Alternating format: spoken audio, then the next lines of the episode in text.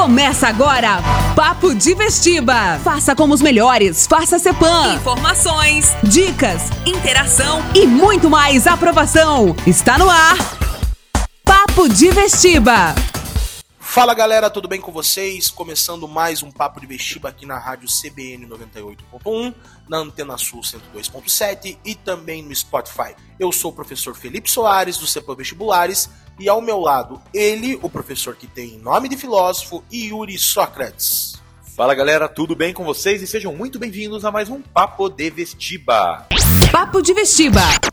Meu amigo Yuri Sócrates, vou fazer uma pergunta muito pessoal para você. Essa semana ou esse mês, você já tirou uma gloriosa e famosa selfie? Olha, cara, fala bem a verdade, eu não tiro muita selfie, mas eu tiro foto dos meus cachorros a todo instante. Até meu Instagram que mais tem é foto de cachorro lá.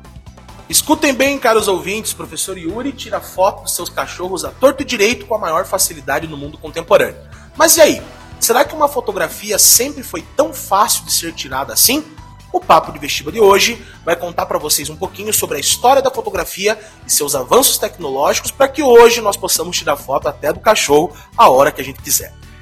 A fotografia, galera, é uma técnica que utiliza a luminosidade como base para a reprodução de imagens. Sendo assim, a luz é um elemento extremamente importante para a composição fotográfica. Foi lá na antiguidade que os primeiros estudiosos observaram que ela fornecia possibilidades de representação de imagens. Ao observar a incidência da luz sobre pequenas superfícies, eles conseguiram verificar que várias imagens eram reproduzidas, sendo projetadas nas cavernas, paredes, cabanas e tendas. A partir desse primeiro momento de observação, que novas invenções foram elaboradas. A câmera obscura é um exemplo. O mecanismo foi um precursor das câmeras fotográficas. No objeto, as imagens eram reproduzidas de forma invertida e essa criação toda é atribuída a Aristóteles. A primeira fotografia impressa só foi realizada no século XIX, no ano de 1826. O feito foi um marco muito importante para a história da fotografia. Depois de inúmeras tentativas, o francês Joseph Niepce conseguiu gravar em uma placa de estanho a imagem do quintal da sua casa. Joseph Niepce utilizou um material químico derivado do petróleo, chamado de betume da Judéia, um elemento que endurece quando entra em contato com a luminosidade. Embora tenha alcançado seu objetivo, que era de fazer um registro, ele levou mais de 8 horas para que a imagem fosse fixada na chapa.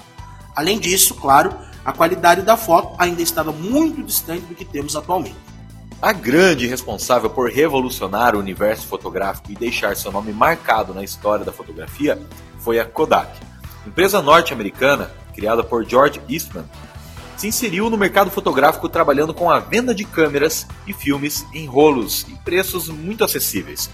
A Kodak vendia câmeras pequenas que podiam ser carregadas facilmente e ainda liberava os clientes do processo de revelação, com seu slogan: Você aperta um botão e nós fazemos o resto. A empresa tornou a fotografia extremamente popular.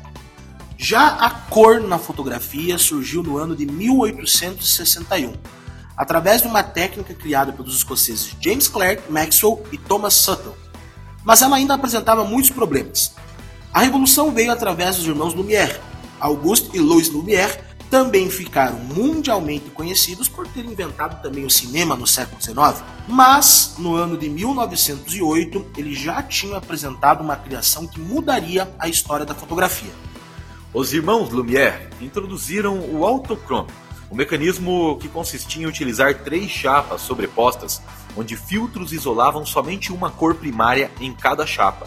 Daí a combinação da parte sobreposta dava origem às imagens coloridas. A chegada da digitalização também merece destaque na história da fotografia.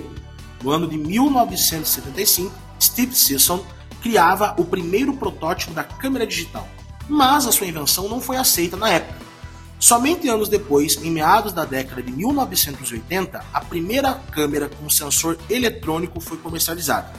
Novamente, quem se responsabilizou pelo processo de modernização e ampliação foi a empresa Kodak, que inventou uma máquina com capacidade de registrar pontos de luz ou pixels e transformá-los posteriormente em imagens que nós conhecemos hoje como fotografia digital.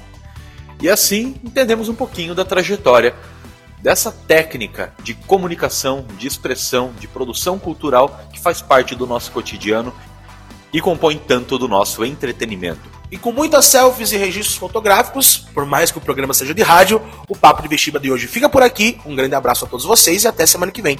Um grande abraço a todos e até a próxima. Você ouviu Papo de Vestiba. Cepam Vestibulares. Há 40 anos, o melhor no vestibular.